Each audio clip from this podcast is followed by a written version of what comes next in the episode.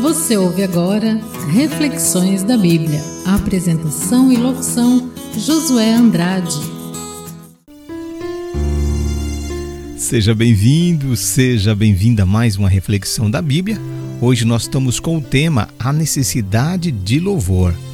E o verso aqui para nós meditarmos está no livro de Salmos 148, verso é o 13. Diz assim, ó: Louvem o nome do Senhor, porque só o seu nome é excelso. A sua majestade é acima da terra e do céu. Meu amigo, minha amiga, este é um convite à adoração. É difícil tomar nesse salmo um verso separado dos demais. Spurgeon definia esse salmo como indivisível. Mas hoje nós vamos aqui é, meditar no verso 13, tá bom?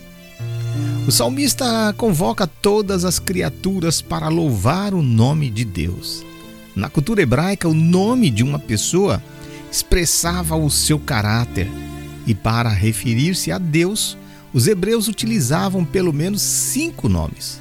Eles expressavam a sua misericórdia, justiça, poder e soberania.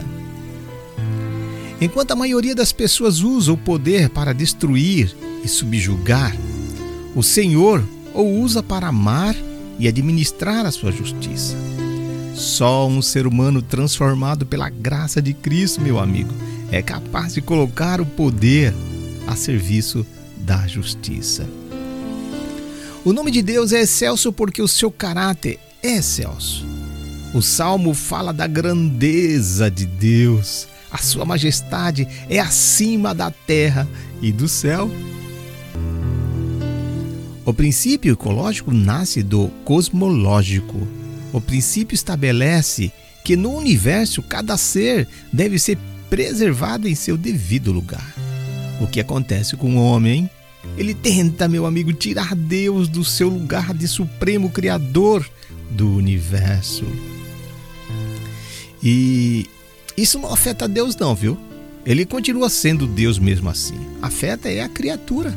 Sem Deus, o homem se desintegra, agride a si mesmo, agride a natureza, o ambiente em que vive, aos seres amados, enfim. Que equilíbrio ecológico pode se esperar de humanidade desequilibrada interiormente? Eis a razão porque o salmista conclama todas as criaturas a adorar a Deus.